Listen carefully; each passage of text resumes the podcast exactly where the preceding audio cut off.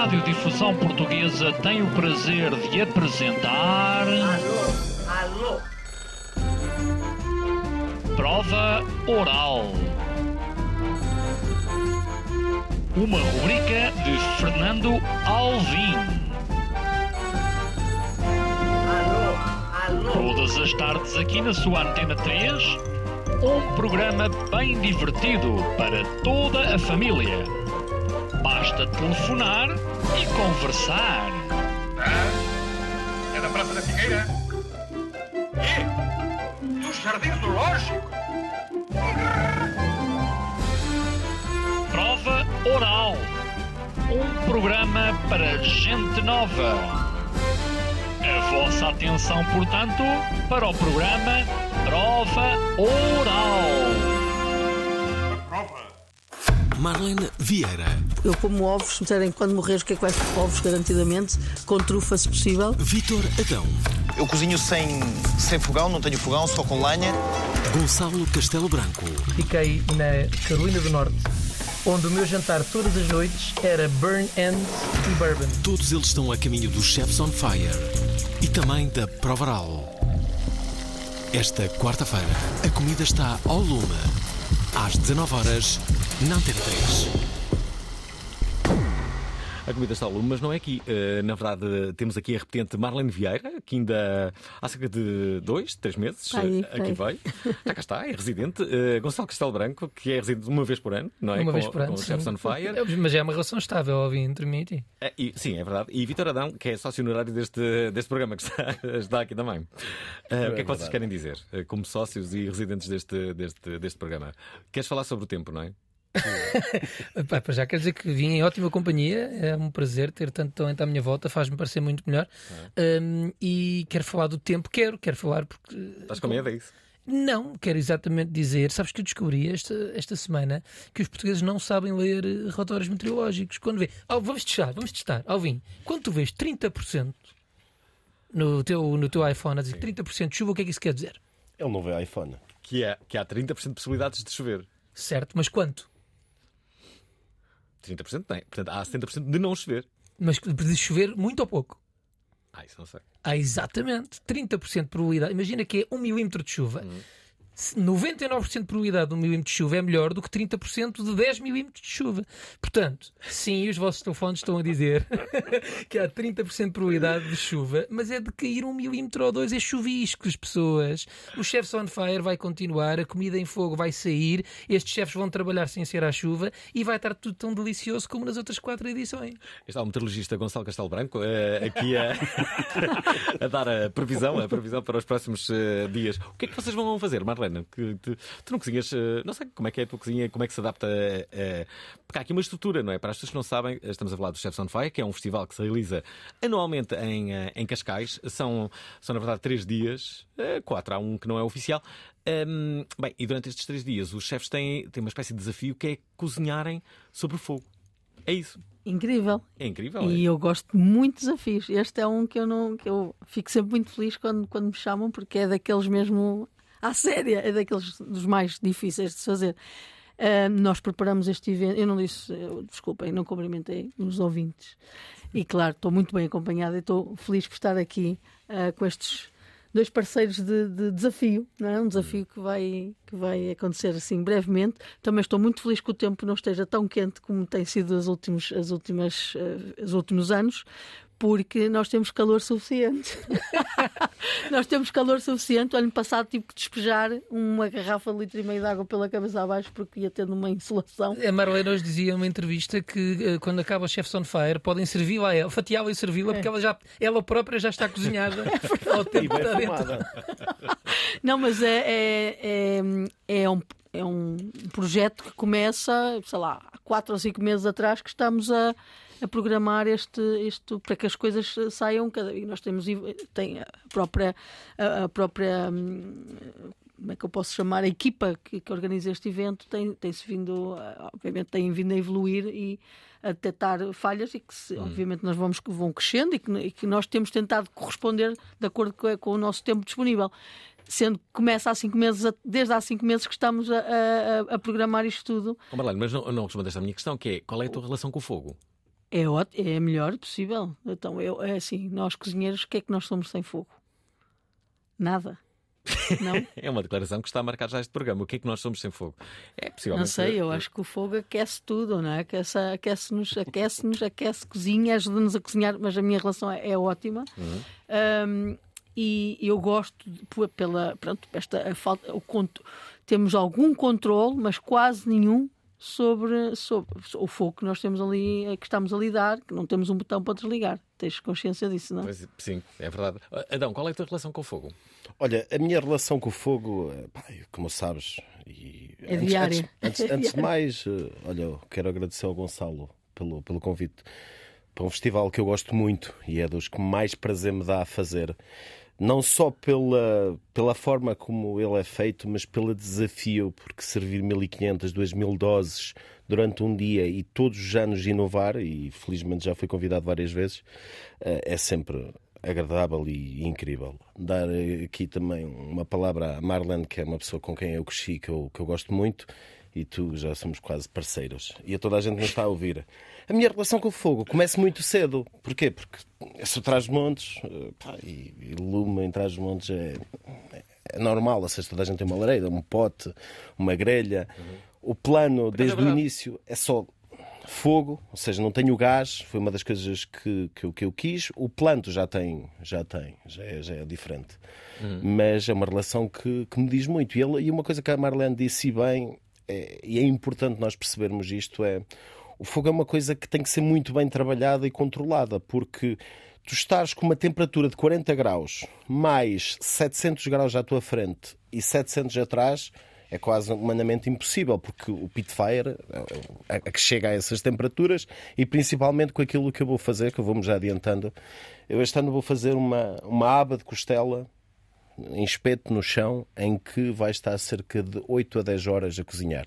Lentamente, em que nós vamos colocar as costelas no meio, no varal, e depois vamos pôr lenha à volta e aquilo tem que cozinhar lentamente. E claramente depois no final leva um bocadinho mais de temperatura para ela ganhar uma, uma, uma crosta.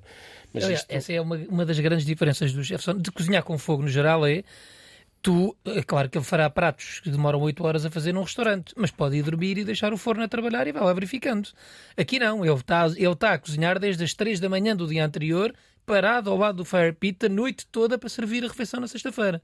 E portanto é seja, um trabalho chef's dinner, amanhã eu já não saio de lá. Ou seja, isto é a realidade. O chefe Steiner já agora, já que fora, o, Alvin também falou do quarto dia não oficial para, para, para Sim, não é ficarmos este. aos papéis. O Chefs on Fire desde o início, eu, eu, quando comecei a trabalhar nesta área percebi que uma das coisas que acontecia era os chefes vêm trabalhar, fazem coisas incríveis, como fazem no comboio, como fazem várias coisas nossas, e depois chegam ao fim e nós queremos celebrar aquilo ter corrido bem, bebemos um copo à corrida e eles vão trabalhar para outro sítio a seguir. E aquilo fazia-me espécie, pá, que eles nunca podiam usufruir do, do prazer que estão a dar a outros. Então, quando criei o Chefs on Fire, eu inverti. O Chefs on Fire começa com um jantar privado só para os chefes e para as famílias dos chefes e para os músicos e para as famílias dos músicos, hum, para termos uma noite, e costumo dizer que é para eles terem uma noite da mesma magia que querem dar a outros, terem uma- para eles antes de dar a dos outros. E, e, portanto, é isso que é o Chefs Dinner, é um jantar privado, não há bilhetes à venda, não há nada, é só mesmo para estas pessoas. E, e, portanto, o, o Adão vai ao Chefs Dinner este ano e quando acaba, o ano passado esteve lá e esteve a cantar e a dançar também. A cantar? Sim, porque tem lá uns instrumentos, estão os músicos, acabamos a fazer jam sessions, aquilo é muito divertido. E, o ano- e este ano vai estar a cantar e depois começa a cozinhar a noite toda até ao dia a seguir, sexta-feira, a servir. Eu não sei como é que vocês aguentam às vezes. Fico, fico sempre a pensar, não é? Sobretudo nestas alturas. Quantas horas é que dormem, em média? Quando, quando, No Chefs, no Chefs on Fire, por exemplo, no- eu fiz três anos e posso dizer que não dormi nenhuma das noites, porque requer muita preparação e depende do que tu vais fazer. Por exemplo, para tu teres ideia, eu vou fazer 200 kg de costela. E tenho que começar a fazer, as primeiras têm que entrar no fogo às 4 da manhã, ou seja, já com o fogo feito e já controlado, para sair ao meio-dia. Às 6 da manhã tenho que colocar mais 50 quilos. Às 8 da manhã tenho que colocar mais 50 quilos. E às 10 da manhã vou colocar os outros 50 quilos. Ou seja, aquilo que eu vou servir no dia inteiro, às 10 da manhã já tem que estar tudo a ser controlado no lume. Portanto, não, não há hipótese de dormir nesta noite. Marlene, e tu? Opa, eu vou dormir. Desculpa lá. Eu vou dormir, não vou, fazer, não vou trabalhar à- à- às quatro da manhã. Eu vou o meu, o meu, o meu jantar, portanto, a minha refeição vai ser preparada, vai ser feita no domingo. Portanto, no domingo lá, lá estarei com pato. Eu, eu gosto de trabalhar o peixe, mas este ano o desafio é com carne. E vai ser pato. Eu faço, ah, é uma das minhas proteínas de eleição. Todos os meus menus têm pato. E, e claro, eu também, em conjunto com o Manel Lisboa, que faz parte da, da equipa, fui eh, desafiei-me a fazer pato, porque normal, o mais comum é encontrar-se o porco e a vaca no, neste, nestes eventos. E eu já sabia que muitos outros chefes gostariam de levar este, este, essa proteína. Eu pensei, bem, pato, que é a minha proteína de eleição eh, de, de- de carne. E então eh, o pato. Comecei a estudar sobre pato à Pequim, que é aquela, não é aquela imagem que tu tens da pele crocante. Impossível, não, não é possível fazer isso ali. Não é? Não é. Não é porque eles têm uma técnica de. E, e o fogo tem que ser um forno fechado. É, tem- é muito difícil fazer para, para 2 mil pessoas. O controle de 1.500. umidade é- é difícil. É muito difícil para, para, o- para o volume de pessoas. Então como é que vais fazer? Vou fazer com, com o nossa, os nossos sabores. Portanto, um arroz de pato, que tu conheces, Uhum. que nós, todos nós conhecemos. Claro que a maior parte das, das receitas que, que, que existem por aí é com pato cozido. A diferença aqui é que eu vou pôr patos pendurados a assar lentamente, muito cedo, só que eles não demoram esta eh, demoram cerca de 4 horas. 4 a 5 horas, portanto, a partir das 9 da manhã vão estar pendurados a assar lentamente e por, e por baixo vai estar uma paelheira gigante a receber aqueles sucos todos da, do pato que vai. Sabem que o pato tem, que é aquela camadinha de gordura super gulosa, que toda a gente gosta, e que vai libertar aquela gordura para o arroz. E o arroz com os enchidos, como nós conhecemos, feito num- numa palheira, porque ah, por causa das texturas, eu gosto, eu sou uma, uma, uma cozinheira de texturas, eu gosto daquela crocância que nós reconhecemos numa paella, isto não sendo uma paella e se- sendo cozinhado assim, vai ter essa crocância da, da, da paelheira, mas os sabores são de um arroz de pato onde, onde, onde entram os enchidos. Ah, Ah, desculpa. desculpa, agora sei toda a gente. E entram eu próprio. enchidos. Tu estavas a babar e caiu baba no teclado. Não sei o que é que Eu aconteceu aqui, desculpem. Eh, será que provoquei, eh, provoquei algum acidente agora? Acho que, ai meu Deus. Espero que não. Diz só qual é o número de telefone se tivesse provocado um acidente. Qual é o. É o 112. Havia de ser bonito. Ah, desculpem. Deixem-me só dizer que, ouvidos da Pravaral, queremos mesmo que eh, nos liguem, já perceberam, estamos a falar de comida outra vez, é o costume. É o Eh, costume, não é? Mas agora, eh, o rap de hoje, queremos que nos digam qual foi assim. Estamos aqui a falar de desafios, que é isso que o Chefs on Fire faz. Estes chefes que estão aqui, a Marlene Vieira e o Vitor Adão, mas qual foi o desafio que, que vocês tiveram? Qual foi a experiência que vocês tiveram, que inventaram, não é? Eh, em vossa casa, eh, quando, quando, quando cozinharam alguma coisa. Queremos que nos digam o que é que vocês experimentaram em casa e o que é que acham que resultou ou não, não é? Portanto, pessoas que fizeram experiências gastronómicas em casa, digam-nos o que é que fizeram e mesmo que não tenha resultado, não é? Não tenham vergonha disso. Queremos saber o que é que fizeram. Nunca se sabe se não poderá ser um prato do Chefs on Fire para a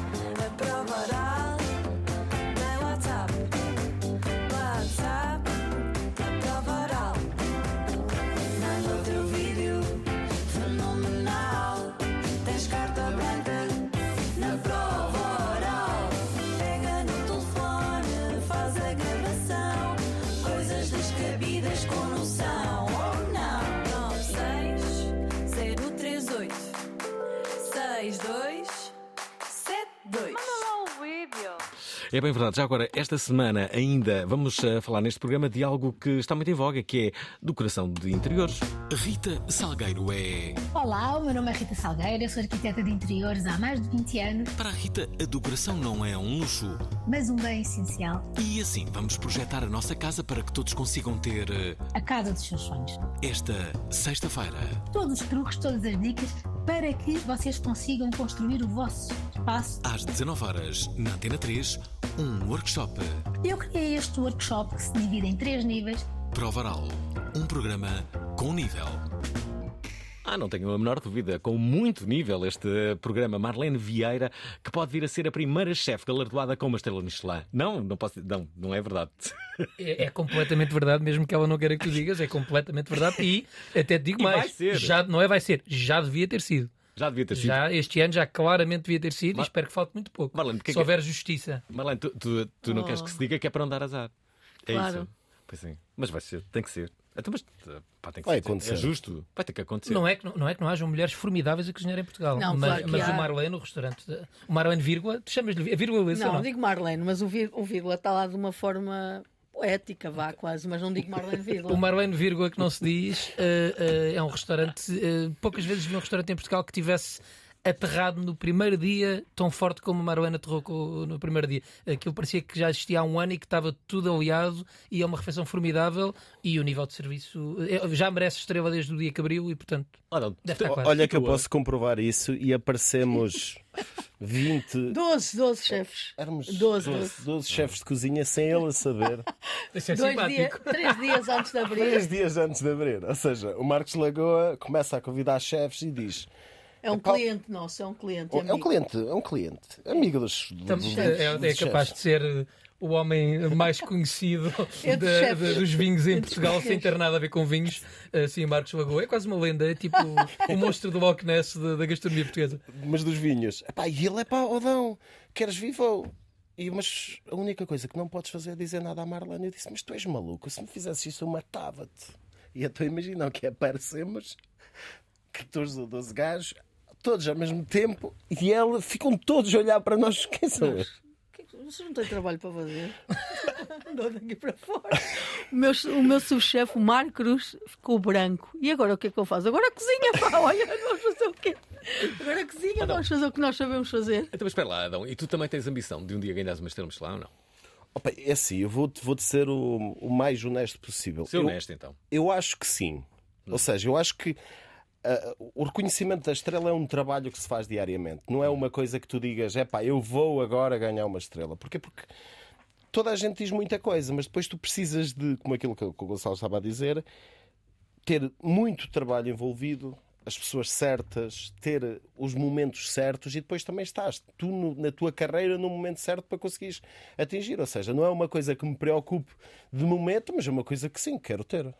Isso muda a vida. Ou não? Epá, eu acho que não. Mas Muda-te a faturação. eh, Pois, e eu acho que assim sim. não é. Eu eu vou dizer uma coisa que eles não podem dizer porque são chefes e depois eh, podem sofrer represálias.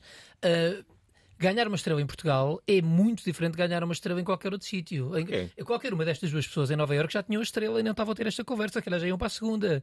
Eh, o António Galapito já tinha a estrela. Pá, A quantidade de, de restaurantes estrelados fora de Portugal, de turismo, espera aí, mas eu tenho três destes em Portugal quase tão bons e, e nunca vão ganhar uma estrela. Então, porquê que isso acontece? Influência da. da- da- Não há influência. Somos um país pequeno. ah, ah, ah, o Guia Michelin ainda ah, permeia muita coisa. Depende, tem um bias na direção do serviço, tem um bias na direção do serviço francês, tem um bias na direção do tipo de cozinha. ah, enquanto tu vais a Bangkok e tens comida de rua com uma estrela, em Portugal eles dão estrelas a um tipo de serviço, um tipo de comida muito particular. E portanto, somos um país pequeno e que tem que fazer o seu caminho, já está melhor, mas vamos demorar muito a dar um reconhecimento justo aos chefes portugueses comparativamente com os chefes, não precisas de ir mais longe. Nós temos um palco Espanha este ano, o Chefs on Fire. Espanha é das melhores gastronomias do mundo, mas não há a mínima dúvida que é mais fácil. A mesma Marlene e o mesmo Vitor em Espanha teriam uma estrela amanhã. Não há a mínima dúvida. Marlene, mas ainda assim as mulheres têm menos estrelas do que os homens. No mundo, não é? Sim. No mundo. No mundo. Não, não sei, já falámos muitas vezes sobre isto, não é? sim, sim, eu gosto de falar. Mas isto é um sistema a funcionar, não é? É- é- não é? Isto acontece em muitas áreas, não é só na cozinha. E, e acabou por não ser um mundo, um, um, um palco muito atrativo para as mulheres. Ao fim e ao cabo, de certa forma, foram, foram sendo atiradas um bocadinho para o lado por diferentes, por diferentes razões, não é? Porque tem a ver com, com, com a questão da família, né? quem é que toma conta da criança. Está a mudar muito, ah, mas ainda está. Isso ainda acontece. ainda acontece, percebes? E, e, e depois tem a ver com o que é que é popular, percebes? O que é que, o que, é, o que, é que as pessoas querem ver à frente do- de uma equipa, à frente de um restaurante, os gestores, das- os, os gestores dos hotéis, por, por exemplo, os diretores de hotel em Portugal, quem é que eles contratam? São homens. Se pensares os, os chefes de estrelas Michelin em Portugal, a maior parte está associado a hotéis, não é? E, e- e pronto, nem há sequer a possibilidade de. Ainda é um meio de homens, é isso que estás a dizer. Claro, então, obviamente, não é? O poder ainda está muito entregue. Mas tu vais mudar isso, Marlene. Eu vou mudar? Não, não vou mudar. Eu não vou mudar. Eu vou abrir, algo, eu vou abrir um- alguma, alguma, algumas portas. Não posso mudar o mundo inteiro, não é? Pode ser um exemplo, pode ser inspiradora para muitas eh, mulheres. Não, isso eu acredito que, que, que seja. E, e é, é isso que nós. Eu, eu tenho algumas referências, eh, felizmente, tenho algumas referências, pessoas com, da- mais velhas que eu que na gastronomia não tinham, não tinham tantas referências para ir em busca desse caminho. Eu já tenho algumas fora de Portugal. Em Portugal temos a tia Alice, bem que naquela altura que ela teve a estrela Michelin. eh, eh, pronto, lá está. As coisas eram diferentes. Eh, a estrela Michelin agora em Portugal, agora tem vindo, vai atrás de um determinado tipo de restaurante e de serviço e pronto, e nós vamos adaptando, eh, vamos adaptando a isso. Mas acredito que eh, as coisas estão a mudar. Em Portugal há muitas mulheres cozinheiras e já com cargos de, de liderança. Se querem entrar num- nesta questão das estrelas Michelin, grande parte não quer, porque é, é um- é muito competitivo. Acaba por ser. eh, Eu acho que as mulheres go- gostam de estar um bocadinho à parte desse. Deixa-me fazer-te aqui uma pergunta. Dessa- Ima- desse mundo. Agora esquece-te que estás no, ah, no mundo ah, gastronómico. Uhum. A minha pergunta também é para o Gonçalo para o Vítor. Ah, pensa só nos teus amigos, ok? Sim. Que não são chefes. Pensa nos, nos teus amigos que não são chefes. Ó. Poucos. Conhece algum? Estou a pensar, sim. Vá, A minha, a minha pergunta é esta: quem é o teu amigo que cozinha melhor? Ou amiga? Isto é, são mais as mulheres que cozinham melhor ou mais os homens que Ah, cozinham estás melhor? a pensar. Há muito. Pessoas que não muito- sejam chefes, pensem lá Pronto. nos vossos amigos. Quem, quem, quem, quem é que seria o teu amigo que tu conheces? a ir. Eh, Ao nível é amador. Certo. há mais mulheres a cozinhar bem do que homens a cozinhar bem. É- é- é- é- empiricamente, eu diria que tenho mais amigas, em termos caseiros, mais amigas a cozinhar bem do que amigos a cozinhar bem. Mas eu acho que É um verdade. shift. Essa é que é grande. E mesmo nos restaurantes tradicionais, tu continuas a ter mais Ah, mulheres. claro, é isso que eu já do disse homens. várias vezes. As mulheres estão à frente da cozinha tradicional e popular e regional no Eu, nosso eu daria a país. experiência, até com o Chef Sonfire é um bom exemplo. eh, O, o problema das mulheres na cozinha tem pouco a ver com a cozinha, tem a ver com o negócio, Com o e com negócio. a pressão do Sim, negócio e sim, com o risco. sim. Eu dou-te o exemplo, eu E convido. o que é que vende, o que é que não vende, o que é que é E, popular. e o que é mesmo que a é atitude em relação a.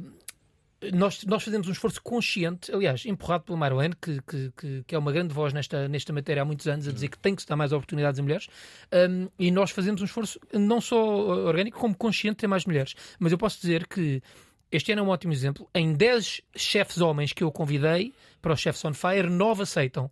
Em 10 chefes mulheres, 3, 4 aceitam. Todos os anos. Este ano não foi exceção. E porquê? Eu acho que tem a ver com várias razões. A primeira coisa é eh, o, o maior parte destes problemas estruturais vem a jusante. Não? Eh, para- como, como vocês diziam há pouco, o Chef on Fire é um desafio complicado. 1500 doses cozinhadas com fogo, com equipas para fazer 1500 doses cozinhadas com fogo, ou já tens que ter, muito, além da experiência e do know-how que existe, há muita gente que tem, felizmente, tens que ter uma equipa que consiga acompanhar-te, tens que ter estrutura financeira para ou ter uma equipa grande suficiente para manter o restaurante aberto e vir ao Chef's on Fire, ou então já tens que fechar o restaurante. Já podes fechar o restaurante, o dinheiro que vais perder no restaurante versus o que vais ganhar no Chef's on Fire.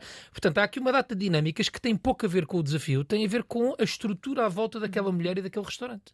E as mulheres em Portugal têm menos estrutura. A Marlene diz muitas vezes, eh, quando lhe perguntavam porque é que já assisti a esta conversa várias vezes, porque é que demorou tanto tempo a ter restaurante fine dining, é pá, porque tenho que fazer com o meu dinheiro que a mim ninguém vem ter comigo a dizer que me queria pôr um restaurante nas mãos. e homens há muitos que dizem. Há investidores que vêm ter com o homem e dizem vamos embora, está aqui. Tem dinheiro." aqui um restaurante para ti. Sim. Mas vamos mudar isso. A estrutura por trás à volta das mulheres é mais complicada e as mulheres têm uma tendência para correr riscos diferente dos homens porque acham que vão ser mais castigadas do que os homens falharem. E, e talvez justamente.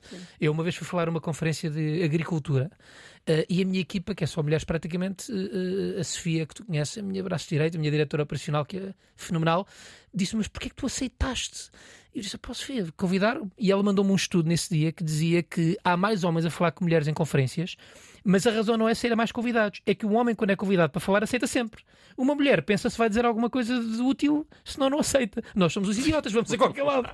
E eu acho que isto é verdade em muitas coisas. A mulher pensa Eu muito a antes, antes de aceitar um desafio, pensa no risco de falhar, pensa. Nós somos uns idiotas, nós vamos embora, é para, é para a frente é que é caminho e depois cairmos. A sociedade também está muito para nos diz-nos que o homem, quando cai, levanta-se e está tudo bem. E uma mulher cai ali em cima se ela falha. Não é? Nisso. É, e até pelas próprias mulheres, sabes? Nós, no- ah, ah, a verdade é que a crítica é da sociedade e esta dureza com as mulheres é, é dos homens e das mulheres. Eu até acho que as mulheres são São mais, duras, outras mulheres são mais duras. É É, quando uma mulher é mais usa- ousada, ousada, há sempre as mulheres são muito duras. São mais ah, críticas. muito críticas para. Eu, eu, tive, eu tive esse problema no meu início de carreira. As mulheres tentavam por tudo puxar-me para trás, dizer tu não és mais que as outras. Eu espera aí, mas eu quero ir para a frente, porque é que eu, não, porque é que eu hei de continuar no mesmo sítio? Percebes? Isso era, é, é muito. E foram mais mulheres a fazer isto no, no início de carreira. Depois não, mas do que homens. Tem a ver com a nossa educação, com a nossa. com a- mas ao fim e ao cabo, no mundo inteiro isto está muito presente. É universal. Já agora, porque falamos em mulheres, queremos mulheres a participarem neste programa. Digam-nos lá, então, que experiências é que fizeram na cozinha e que correram bem e que podem, podem servir de inspiração para, para os nossos convidados. O Vitor Adão. O Vitor Adão está a precisar de ideias e a Marlene também. Pode, pode Ah, haver eu aqui acho alguma... ótimo, Aliás, acho pode haver aqui um prato que possa ser adaptado por eles. Ou numa próxima edição do Chefs on Fire. É disso que estamos a falar, da edição deste ano, que vai decorrer em Cascais. Uh, vai ser, hum, portanto, a partir de sexta, sábado e domingo. São estes três uh, dias. Um, Deixa-me aqui colocar aqui algumas mensagens que, entretanto, nos chegaram. Esta é do Paulo Santos, que uh, fala aqui sobre receitas improvisadas. Isso Uma das diz. minhas primeiras experiências foi eh, quando andava a estudar, portanto, naquelas diretas típicas de alunos de arquitetura, ter de improvisar comida, porque não havia nada no frigorífico, a não ser um pedaço de frango já ressequido e queimado no gelo, fazer um- uma boa massada de frango e, e fazer com que toda a gente tenha ficado a lamber. Boa tarde, Paulo. Ok, maçada de, de frango. Aqui o Jorge Pinto partilha uma receita de filha. Olá Alvin, boa tarde, boa tarde convidados. O meu nome é Jorge Pinto e eh, queria partilhar convosco esta receita. Não foi eu que a fiz, foi a minha filha e o seu namorado fizeram esparguete ao alho com brigadeiro, chocolate. Eles dizem que resultaram. Abraço, boa tarde. Gostava muito de ver esse prato. Uh, Olá, boa tarde para o Paulo. Pedro. Ah, eu queria partilhar, como o, Alvin pediu, duas experiências que eu fiz ah, em casa. A primeira ah, foi um, um ratatouille que eu tentei fazer como no filme, aquela disposição em círculo muito, muito bonita. Ah, essa correu bem. Ah, depois fiz um molhinho, ah, já não lembro exatamente com o quê, mas, mas correu bem, ficou, ficou bonito. Ahm, só que demorou-me 3 horas a fazer porque eu não possuo aquele instrumento, acho que é uma mandolina, que consegue fatiar ah, as coisas muito fininhas. Então foi à faca, uma faca boa, mas ainda assim faca. Ahm, e então uh, demorou-me 3 horas, mas, mas correu bem. A outra foi, eu tentei fazer massa em casa, tentei fazer um, um ravioli com um recheio de soja. Uh, o recheio estava bom, a massa não, a massa ficou muito grossa, ficou uh, subcozinhada, muito rija, uh, pá, horrível, horrível. Ainda tentei salvar aquilo, falei com um, um amigo meu que é cozinheiro, uh, mas não havia salvação possível ali. Uh, e pronto, é isso. Uh, quero também ouvir as, as, as outras experiências na cozinha. Um, pá, e obrigado por overall e continuem. Deixa-me só dizer que vamos perguntar daqui a pouco à Marlene e também ao Vitor Adão qual foi a sua última grande experiência. A Provaral está de viagem para o Porto. Destino: Feira do Livro do Porto. Que novidades há? O que andamos a ler? Pessoas que levam as outras a ler porque fazem partilhas nas redes sociais sobre aquilo que está a entusiasmá-las no momento. A Provaral é um livro aberto. Esta quinta-feira, às 19 horas na Antena 3. Então, estão a ler muito. Gonçalo, andas a ler alguma coisa em especial? Não- Para já não é? deixa-me só dizer-te que a tua voz de rádio funciona totalmente para mim, Alvin. Por favor, fala- continua a falar-me assim ao ouvido. Ah, ah, o que é que eu ando. Pá, não, eu ultima- ultimamente ando a ler menus, não é? Como imaginas. Sabes que eu estive a fazer contas esta semana. Ah, eu fiz, o último ano, fiz 320 refeições fora. Ah, para escolher os chefes e os pratos do Chefs on Fire. Ah, 320, como imaginas, eh, por isso que eu não quero ter um six-pack, Ahm, mas eh, estou demasiado embranhado a ler menus e a ler fichas técnicas e a ler orçamentos. O que, é, que- o, que, o que é que conheceste durante eh, essas 320 refeições? Toda- foram todas em, em Portugal? Calculo, não sei. Eh, Eh, sim, quase todas em Portugal. O que é que passou pela, pela, pela boca? Opa, em 320, o que é que não me passou pela boca, não é? Opa, passaram, passaram coisas. Portugal tem uma, tem uma cultura gastronómica e tem uma quantidade de talento eh, absurdo. Eh, eh, acho que Portugal, eu, eu acho que as pessoas não levam suficientemente a sério quanto a nossa gastronomia é talvez a nossa maior força cultural, eh, aquilo que melhor simboliza aquilo que nós somos, aqui, de onde é que viemos, aquilo que é importante para nós. Um, e é também das maiores razões que as pessoas nos visitam.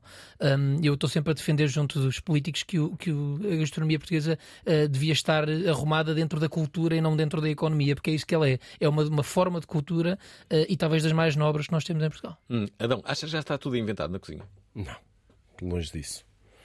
Pá, eh, acho, acho que, que, que isto aqui é, é muito relativo e, e depois tem a ver muito com a nossa influência e com aquilo que, que nós temos e vemos para o mundo. Porque eu acredito que tu tens que ter uma base e essa base parte sempre de casa. Eu não acredito que a base tu aprendas diretamente na escola. Parte de casa, das influências que tu viste, das pessoas que cozinham à tua volta. Pá, não venham com aquela história da que a avó era cozinheira, que era a cozinheira maravilhosa.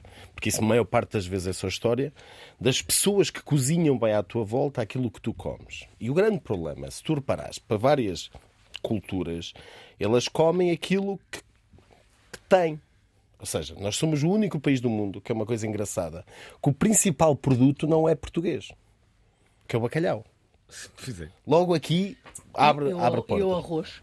Sim, mas o Agora, bacalhau, semente. que é uma, que é uma coisa que logo sim, aqui. sim, é o que chamam muitos começamos por aqui. turistas, não é? E depois tu começas a olhar para a tua gastronomia. Claro, cada um, uns vão para um, para um lado, outros vão para o outro. Eu, no meu caso, vou sempre em, à volta da gastronomia portuguesa, mas sem nunca se esquecer do mundo. Porquê? Porque nós fomos colonizadores. Eu detesto aquela palavra, é pá, que toda a gente anda sempre agora colonizadores, colonizadores. Nós somos, fomos e somos colonizadores, ou seja, criamos várias rotas, trouxemos vários, levamos milhares de especiarias, produtos de um lado para o outro. E agora, às vezes, também temos, estamos a ser pressionados porque não podemos mudar nada. Ou não podemos criar nada. Eu acho que a inovação consolidada vira tradição. Temos que a respeitar, mas ok, ela está bem aqui, agora temos que partir para outra. E aí criar a nossa identidade culinária. Mas há resistência muitas vezes. Ah, mas como a grande resistência, vamos voltar ao problema das mulheres em Portugal, que é as pessoas têm algo pré-concebido e antes de aceitar, dizem logo não, mas não ouvem. Não Então, querem saber. Adão, só fazer-te uma pergunta. Então estás afim de eh, esparguete com alho e brigadeiro? Ah, Estamos dentro nesta, não? Acho que vou querer provar. Há um caso que foi muito, Primeiro, há um não é? caso que foi muito comentado em Portugal eh, e que é um caso que todos conhecem. Pastel foi de o- o bacalhau pastel com queijo. não é? Queijo da Serra. Talvez tenha sido a coisa mais criticada em Portugal. não é? Foi, foi, Eh, eh, pastel de bacalhau com queijo da serra. E tudo bem, ok. Há crítica. A minha pergunta é: quantas pessoas é que provaram pastel com. Isto é, há crítica, mas as pessoas não- nem sequer provaram. Eu não sei se. se... Eu provei. Prova- E que tal? Eu também. Não é, não, não me ofendeu. Não é um choque. Eu gostei. Não, se fosse um recheio de brigadeiro era mais. Mas houve, houve muita gente que Não é? não. Opa, também- Há essa resistência, não é? Resistência. Claro. Mas isso não, é só em gastronomia. não acho. Acho que é- são os puristas que dizem que eu não posso fazer um pastel de bacalhau com um recheio lá dentro. Porquê? A verdade é que nunca vi uma coisa a ser tão criticada como foi esse pastel bacalhau com queijo. Não, porque se tornou um sucesso incrível. E É- é, é que é inveja, que- não é? Sabes que os portugueses É um são, sucesso, não é? são aquela coisa que não é querem, querem muita mudança, eh, eh, não sei quando ela depois chega. Claro. Querem muito que nós queremos muito mudar e andar para a frente. E depois quando alguma coisa muda, "Ai, uh, uh, então. Pois. Onde é que tu vais? Onde é que tu vais? Anda cá para trás, não és mais perto que os É o outros. caranguejo estás a perceber? português. é o caranguejo português. Qual foi a coisa mais inovadora que vocês comeram nos últimos tempos? Lembram-se de, de- de alguma coisa assim fora do Sim, eh, por acaso, comum? É difícil. Esta gente come o dia todo. Há pouco não responderam à minha outra pergunta, que era qual era a pessoa da vossa família que cozinhava mais? Eh, da- da- não era da vossa família, da- meio, do no vosso meio. meio. Tu é o teu marido, não é? Mas, eh, mas o teu marido é chefe. Ah, mas não vale, não vale porque é chefe. É Não tem- é batota. Portanto, têm que ser pessoas que não sejam chefes. Epá, que não sejam cheios. Não, mas no meu meio são muito mais mulheres do que homens. Ai, não há a menor dúvida. Qual é a tua amiga que Pensar melhor? em primos, família, né? primos, tios, não sei o Adão, quê. quem é da- da- Sabes o que é que os homens fazem? assim? Grelhados. A Os homens só fazem grelhados. O homem, o homem adora a grelha. Só grelhas. Sim, mas porquê? Porque eu, eu- eu- isso é uma coisa gira que tu estás a colocar, mas mesmo nos Estados Unidos, o homem, homem faz faz, a a carne e a mulher faz o acompanhamento. É, mas tens que ver lá o, o, o chef stable. Há lá, há lá um- uma mulher no- nos Estados Unidos que faz um, um grande muitas. assado. Não, não há. O barbecue, é, é uma- o barbecue americano é, é tremendamente Sim, eh, sim. rico em mulheres. Mas mulheres. a tua irmã cozinha bem. A minha irmã eh, cozinha bem. A minha irmã tem, tem, tem um estilo de cozinha que nós herdámos da minha mãe, que é a minha irmã. hum, a- a minha casa a comida era uma forma de amor, não era uma forma de, de, de sabor. Eh, era, era, nós chamávamos pá, para já, portanto, tínhamos muito dinheiro. Portanto, na minha casa, o que mais se ouvia, minha casa, como sabes, eh, sempre foi uma casa em que estava. Nunca sabia estavam 10 pessoas ou 20 a jantar. Todo- eh, nós éramos encorajados a trazer amigos para casa. Só que não havia dinheiro. E a, e a minha mãe dizia a mesma coisa: metemos mais arroz no atum. Portanto, a comida em minha casa era uma maneira de as pessoas estarem felizes a conversar à mesa, não era sobre sabor. E a minha irmã, como tu sabes, é uma pessoa que adora também receber, a comida dela é muito mais, não é sobre técnica, sobre produto, sobre. Não, não, como, é, como está-se a borrifar para o que é que serve. É eh, como é que eu posso eh, pôr mais comida na mesa e a malta estar aqui a noite inteira a rir. É isso que ela faz aí muito bem. Ela mandou uma mensagem. Agora? Olá, então hoje vou contar uma receita que correu mal. Fui eu que fiz com que corresse mal, mas eu estava Ah, a fazer uma é. receita com o meu pai. Estávamos a fazer espetadas de peixe e, e pão, isso tudo, e alecrim. E era o último passo, era a única coisa que eu estava responsável. E ele mandou-me pôr sal. E eu, inteligente e esperta como sou, peguei no açúcar e enchi aquilo tudo de açúcar. E depois chegámos à mesa e ele teve de fingir que estava ótimo porque tinha sido eu a, entre aspas, cozinhar. É muito querido. Essa de facto é a Inês Castelo Branco, só que é a minha filha, não a minha mãe. Não a minha irmã. É a tua filha? É a minha filha de 18 anos. Ah, e esta história, genial. esta história é verdade. Espera aí, isto é genial. A tua filha também se chama Inês? Também se chama Inês. Tu confundes a, a sobrinha. Não, repara, porque eh, colocaram aqui uma mensagem tipo Inês Castelo Branco, espetada de peixe.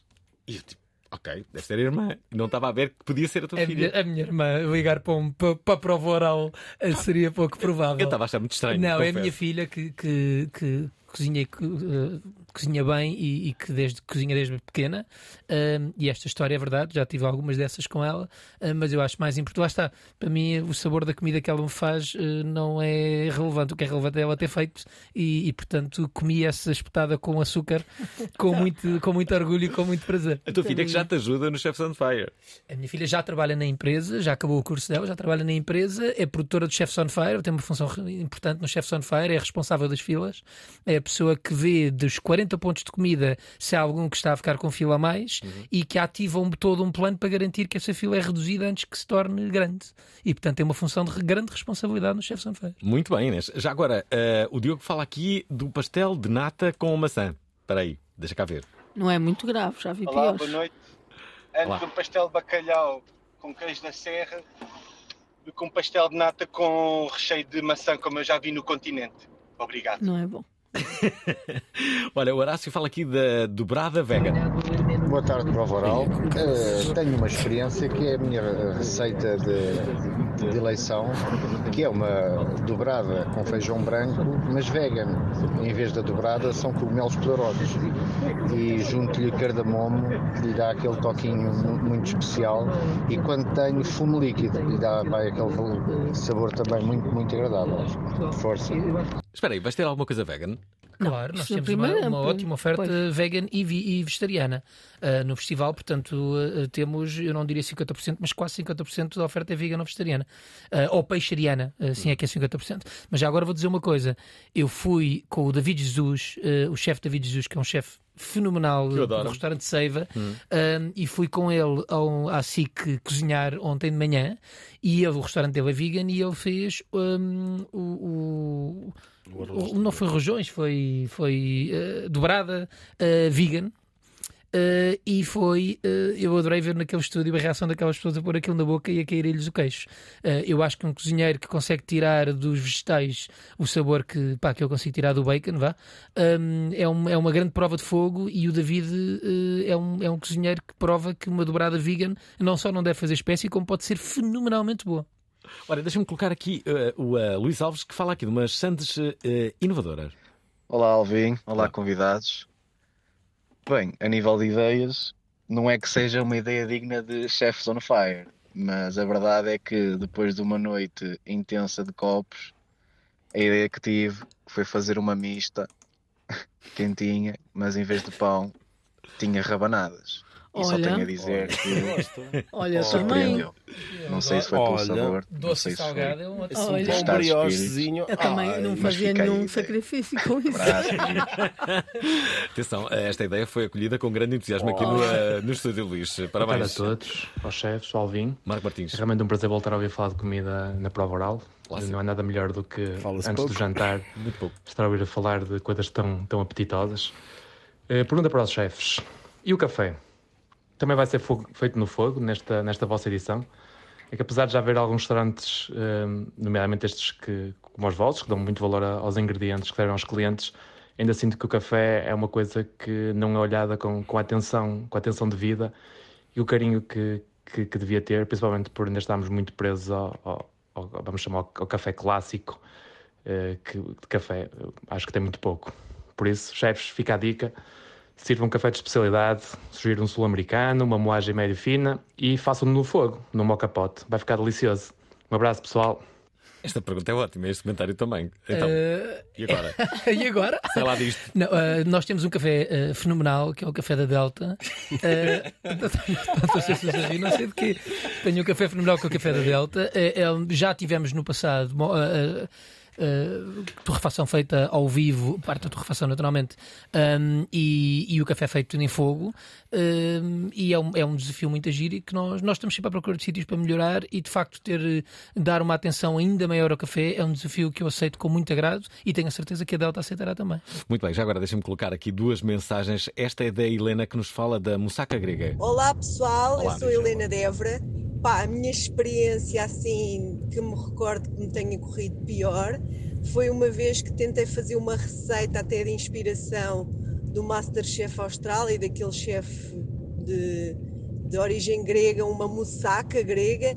Epá, e aquilo eu tentei fazer tal e qual, ou mais ou menos parecido com, com o que eles faziam, e aquilo, a berinjela eh, era assada, digamos assim, no fogão. Epá, mas aquilo ficou com um sabor horrível a fogão, que eu não sei explicar, e recordo-me que estava a servir aos meus filhos e eles estavam a provar aquilo e eles até comem muitas das coisas estranhas e diferentes que a maioria das crianças não comem e fizeram assim uma cara e o meu marido também assim, nós os quatro olhámos todos uns para os outros e disse, epá não, eu vou buscar qualquer coisa ao McDonald's. E estava horrível, horrível mesmo. E com muita pena que eu gostava mesmo de provar uma moussaka, portanto se souberem uma dica onde é que eu posso provar um, esse, esse prato típico da Grécia bom, Ahm, eu gostava de o fazer. O meu nome é Helena e eu sou Débora. E estou nas vindimas, estou agora a ir para casa. Vejam bem o nosso trabalho, pessoal das uvas. Adeus, boa tarde. Estão a ver? Não são só vocês, eh, muito pessoal da da, da gastronomia. E eu, e eu. Uh, Moussaka, posso dar aqui uma boa sugestão? Publicidade eh, eh, Em Lisboa, parte? sim, é Aquele, verdade. aquele na Estrela. Da um- Estrela? Da Estrela. Há ali um. Pois, olha. É o melhor restaurante grego, se calhar. é. Quatro pessoas a votarem no, eh, no eh, restaurante grego. Como E é ninguém sabe o nome. Eu Por acaso sei. ninguém sabe o nome. Ok. Sabes? Não Como é que sei. Estava eu sou péssima. Pronto, então eu estou melhores na cozinha do que no marketing. É procurar restaurante um- grego na Estrela e é esse. Diz para contratar a Inês Matos Andrade ou uma coisa assim, porque Genial. Espera aí, a Carolina Raposa eh, defende aqui o seu alho francês à brás. Calma, isto promete. Olá, Alvin, boa tarde, Olá, chefes.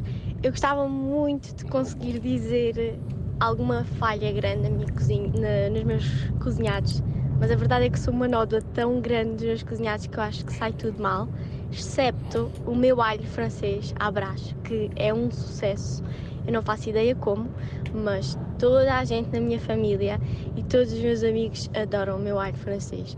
No entanto, apesar de ser uma nódoa na cozinha, acabo por ser uma grande viciada nos programas de cozinha. Grande programa, já agora, Chef Marlene. Ah, nos meus tempos livres gosto de ler, mas sou completamente viciada no 24 Kitchen. Por isso hoje venho aqui na tentativa de, com toda a minha lata, pedir um bilhete de graça para o evento Chefs on Fire, que eu tanto quero ir. Mas que todos sabemos que uma estudante lisboeta não tem qualquer capacidade para ir. No entanto, se este ano não lá estiver, para o ano lá estarei. Com o meu milheiro farei este ano. Grande beijinho e boa tarde. E agora, Gonçalo? É pá, merece. Oh, nem sequer há dúvida absolutamente nenhuma. Ponha-me em contacto com a, com a- estudante e tenho todo o gosto em, em convidá-la para vir. bem. Se bem que, eu, eu vou dizer a verdade, eu normalmente acho que é importante educar o público para, se vocês tiverem um amigo que faz, que faz um evento, que faz uma peça de teatro, que faz não sei o quê, eu acho que é muito. que tem um restaurante, que dá só trabalho de abrir um restaurante e arriscar. Não lhes peçam nada, porque nós é que temos que apoiar os nossos amigos que abriram, não eles têm que nos apoiar a convidar-nos. Dito isto, eu já fui estudante, tenho todo o gosto em convidar essa ouvinte para vir ao Chefs on Fire, sou eu que ofereço. Muito Só bem, tem, Carolina. só tem que mudar da 24 Kitchen para o canal Casa e Cozinha. Que lá está o Vitor Adão. Adão. Não, a Marlene está Estamos e o dois. meu vai Ah, estrear pois. dia 6 de novembro. Exatamente. Depois falaremos sobre isso. Que, é, que é só em fogo. Tam- como é que é? Aquilo vai ser a cozi- vou às raízes de 10 cidades portuguesas em que conheço várias pessoas, receitas antigas e depois acabo a cozinhar só em fogo para eles. Estás a ver? O fogo está sempre ligado. Isso é ótimo. Aliás, eu- o Adão não só cozinha em fogo, como trabalha, faz os próprios enchidos, faz, portanto, ele trabalha fogo em toda a sua plenitude, não é só na confecção. Diga-me lá uma coisa, é verdade, Marlene e Vitor Adão, que o, um, o santo padroeiro dos, um, dos, uh, dos, dos cozinheiros acabou grelhado? Uh, Não faço isto- a menor nem sei quem é o santo padroeiro. Nem eu. Nem sei o que é que está a Não, não sabem que é o a santo padroeiro ideia. dos cozinheiros. Qual é? Pai, não sei cozinhar. Mas eu sei que acabou grelhado. Uh, Ai, eu nunca ouvi falar. Acabou, acabou. Ai, meu Deus. Estou fora.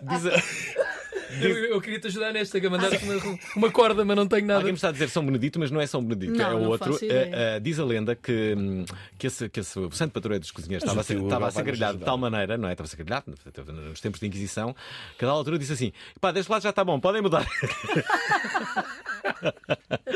Ah, mas não sei se esta história é verdade ou não. Possivelmente não será verdade. Mas é incrível como é que vocês não o sabem. Não faço. Marlene Vieira, Eu como ovos, se me disserem quando morreres o que é que vai ser ovos, garantidamente, com trufa se possível. Vitor Adão, Eu cozinho sem, sem fogão, não tenho fogão, só com lenha. Gonçalo Castelo Branco, Fiquei na Carolina do Norte, onde o meu jantar todas as noites era burn end e bourbon. todos eles estão a caminho do Chefs on Fire e também da Provaral. Esta quarta-feira, a comida está ao lume. Às 19 horas na Antena 3. Deixem-me só dizer que o, eh, o santo padroeiro então dos, eh, dos cozinheiros é o São Lourenço. É, é dele esta história. eh, Ah, do- está bem. Pronto, fica Foi Foi no Barrocal? Se, se vocês quiserem ser abençoados por um santo, Ah, é ok, o, tá o São Lourenço. Eu São Lourenço só conheço ao pé da minha aldeia, que é Carvela. Pá, Não conheço mais ninguém. E o São Lourenço do Barrocal? E São se come bem. Espera, qual foi a última experiência que fizeram assim que vos correu bem? Marlene e Vitor. Experiência culinária? Sim. Bem, podem ter outras, não sei. Claro. foram, foram a um clube de swing, não sei, podem, podem falar sobre isso. Digam lá. Experiências. lá. Hum, eu estive há pouco tempo no Funchal com um chefe, eh, um, com, um evento, com um evento a quatro mãos, um jantar, um almoço a quatro mãos. Foi incrível porque eh, trabalhei com produtos da, da região, não é? Uhum. obviamente. E assim foi o último assim que eu. O que é que fizeram? O que é que fizemos? Vários pratos. Foi um menu, um menu de degustação. eh, Eu trabalhei um, um peixe, estamos aqui a, a tentar lembrar do peixe que. hum, Peixe espada? Não, não, não é peixe espada. Mas esta coisa que só há peixe espada na madeira, não é verdade? Pois, eu sei, eu sei que não, por acaso, eu adoro. Há lapas, pargo. Olha, pargo é, foi, foi o peixe que eu trabalhei lá e que é muito abundante na, na Madeira. Eu também não sabia, fiquei, fiquei a aprender. Eh, fui comer a vários restaurantes para além de cozinhar e comi uma, uma, uma espécie de, de papas de milho feitas, eh, feitas em Santana, que é aquela, aquela zona onde tem as casas de, de palha, sabes? Uhum. Os tetos, os, os Sim, sim. de palha Sei. em que o milho é tostado no forno Hum. primeiro e depois é que se faz as papas de milho. Aquilo é inacreditável. Isto é bom, era. Inacreditável. Não estão a perceber. Já foste ao chefe, não vai Eu fazer fiquei- peixe, agora vais fazer carne. Não, eu- Para o ano fazes é que é? eh, Mas- papas de milho no mas- fogo. Exatamente. Ano eu, eu provei isso há pouco tempo. Nunca, eles eles ah, cozinham as espigas de milho no forno. ah, nas, nas brasas e depois aquilo vai tostando e fazem a farinha depois. Torram depois. Olha, a coisa mais, mais desafiante que eu fiz, pai, não foi assim há tão pouco tempo, não me estou a lembrar da outra, foi exatamente no Chefs on Fire. O Chefs on Fire e, e o, Gonç- o Gonçalo estava a dizer uma das coisas que é mais importantes. Ou tu tens estrutura, ou se não tens que ser muito inteligente para fazeres aquilo. Eu, por exemplo, eu opto sempre por uma forma, eu tenho dois restaurantes a funcionar, o Plano e o Planto. Eu opto sempre por convidar chefes pelo país todos. Por exemplo, vou dar exemplos. A Lídia o Fernando do Stramontana, o António Queiroz do, da Pensão Borges, o Flávio do Javali, e vou sempre buscar vários chefes que querem estar no meio dos outros, também querem se mostrar e eh, fazer com que aquilo flua de, de uma forma diferente e depois, claro, com a tua equipa. Por exemplo, este ano, e já vou, já- para não me esquecer, este ano eu voltei a fazer esta temática, trago dois da minha equipa, porque também é sempre organizar, porque eu não consigo sair lá, que é o, que é o meu chefe, que é o Mateus e, e o Razaul Grande Mateus. eh, que é também um cozinheiro enorme, e convidei uma pessoa que é especialista em fogo de chão, que é o Alex. Porque eu acho que nós também temos que ter os pés bem assentos na terra e depois vão lá 1500 pessoas e querem comer bem. A coisa mais louca que eu me lembro de fazer foi trutas inteiras fumadas só. E então o que é que eu pensei? Oh, vou mandar vir 300 quilos de truta, vou abri-la, despinhá-la, temperá-la, atá-la e depois ponha a fumar. Sabes o que é que aconteceu? Tive dois dias, 12 gajos a trabalhar 18 horas por dia. Aqui. Estava, estava a lembrar um bocado do outro que tinha demorado 3 horas a fazer um ratatouille que não tinha mandoína. E este Cristo. Éramos 12. Seis meses a- Que louco. 12 pessoas durante dois dias. Estás a imaginar o filme? Pá, 300 nós quilos. temos histórias destas no Jefferson, temos histórias Oh, de chefes que. Isso não é ser muito inteligente. Não foi nada inteligente. Isto foi a. Lá está a diferença entre homens e mulheres. Dizem uma história que Mas este ter- ano vai continuar a pôr o pé na poça. Não sei se estão a perceber. Ah, pá, mas sabes que eu gosto. Eu, eu- Mas o cliente é que sai feliz, não interessa. Mas eu gosto destes desafios. Eu acho que o Chefs on Fire. E aí. eu- Vocês não imaginam, quando estavas a dizer que ias às 4 da manhã, e não sei o quê, vocês não imaginam que é assim que a coisa funciona? Não imaginam. No Não imaginam. Fire em particular as não, pessoas não imaginam. imaginam. As pessoas acham. As, as, e acontece Vocês nos- chegam nós ao temos um- meio-dia e. É isso. Nós, nós temos um tipo de cliente que é o tipo de cliente que, nós, que nos, nos dá mais dor de cabeça, que é o cliente que chega, o chef on fire, do meio-dia à meia-noite e, e- e a comida está incluída no bilhete e tu estás a comer o dia inteiro. Mas temos um cliente, que hoje em dia é cada vez menos, que é o que aparece às nove da noite e quer comer naquele momento tudo sem filas e com lugar para sentar às nove da noite, num festival que está desenhado para ter demorar 10 horas e que está desenhado para a pessoa comer durante 10 horas. E as pessoas, eu acho que as pessoas não fazem por mal, as pessoas não imaginam Isto que ele estava a dizer, eh, eh, o trabalho de estar a pôr duas em duas horas, tu estás a lidar, como a Marilyn dizia, com uma coisa que está viva, o fogo está vivo, a temperatura baixa, a umidade aumenta, tu estás a, aquilo é uma dança com um elemento que tu estás a tentar ler e controlar, não é uma cozinha em que tu e agora está no 9 e agora estou aqui. Não, não, aquilo está vivo. É, pode ter vento, tu não sabes. Umidades. Pode ter. Pode ter uh, há, há uma série de imprevistos, não é? Olha, Nós não olha uma coisa que ainda não disseste. Eh, o Chefs on Fire vai ter vários eh, chefes, é? De- de- de- deves saber quais são os chefes que não têm. Eh, eh, vai ter música. Música. E eh, onde é que as pessoas podem comprar bilhetes? Podem comprar bilhetes no nosso site, chefsonfire.pt. Vai ter, de facto, eh, 30 chefes, dos quais 3 internacionais, todos eles espanhóis, é o Palco Espanha que temos este ano. Eh, além disso, ainda tem 10 dos melhores bites do país, o crepe de doce de leite de entreposto, a tosta de camarão do Gunpowder, eh, o, o nigiri de sardinha do Simi, portanto, são 40 pontos de comida. Um, e depois a música, tipo, temos música fenomenal este ano também, uh, Dalva, Molinex, com o GPU Panic, o Pedro Mafama, o Tiago Tencourt, já um repetente, a Cláudia Pascoal, Garota Não, Mirror People, Benjamin e Samuel Lúria, a Nena e o Deixa o Pimba em Paz. Portanto, é um, é um, um, é um, é um festival que lia a comida e a música em pé de igualdade, que é as duas coisas que eu adoro e, portanto, é feito, é feito para o meu umbigo, essencialmente. Olhem, de- estamos quase no final deste, eh, deste programa. Como é, que, como é que vai ser eh, 2023 para, para vocês, eh, Marlene? Tu vais estrear um programa, já é. Isso é. Adão. Já vai ser giro. Isso vai ser eh, marcante. E e tu, Marlene? E eu vou lançar um livro. Ah, pois vais. Até sei qual é a editora. Pois, já sabes, não é? Sei, sei. Porque ontem estive na apresentação desses. eh, da- dos, dos lançamentos dessa. da- Muito bem. É verdade. E, é vai e ser? vou, eh, e vou gravar um programa também. Eh, pronto, que já é o mesmo, acaba por ser a segunda edição Mas para o teu canal, para o meu canal. que é o do Adão É o, também. é, o mesmo. Que é o mesmo. Casa e Cozinha. Casa e Cozinha. É o que está a Exatamente. dar, Casa e Cozinha está a dar. Boa muito. tarde, Prova Oral. Eh, eu sou da Aveiro, Xavier.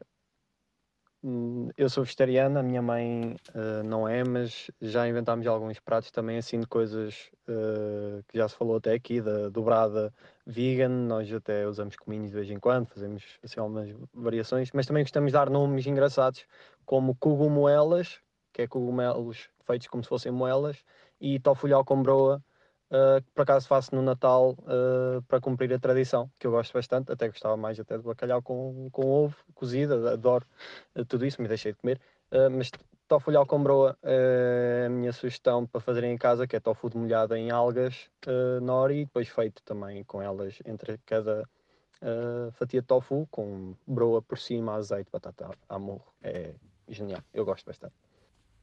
Que tal? Percebes bem? Eu não sei se há algum chefe que, que goste de tofu há ou não.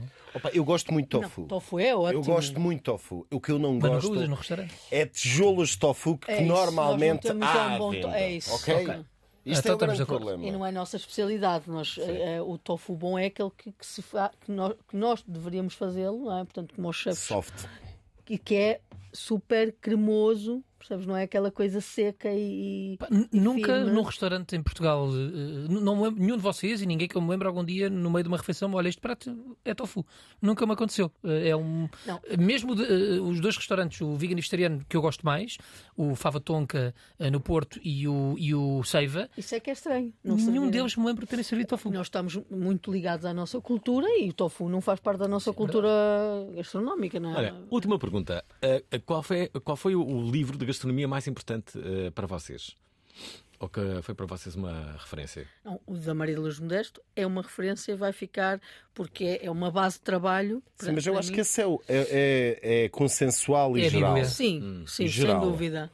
E o outro? Eu gosto de livros técnicos de cozinha que não estão. é, pronto, não- é, é, o- o- quem não é profissional não compra, se calhar, eh, tanto, não é? Eu, eu tenho os livros do CIA, que é o Instituto Culinária da América, eh, que são livros muito caros e que são muito técnicos, eh, Mas muito bons. mas muito bons. São, sim, são muito bons. Tu, Adão? Eu diria, epá, talvez French Landry.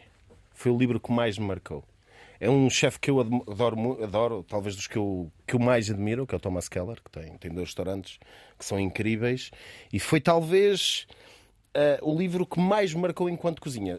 Não vou falar dos portugueses, porque Maria de Luz de Modesto É, e- outros pá, que, que estão enraizados, é, acho que para qualquer cozinheiro já é dado adquirido. Mas, Keller geral- tem um documentário no Netflix incrível. Lindo. Que, foi, já viste? Já, É. já.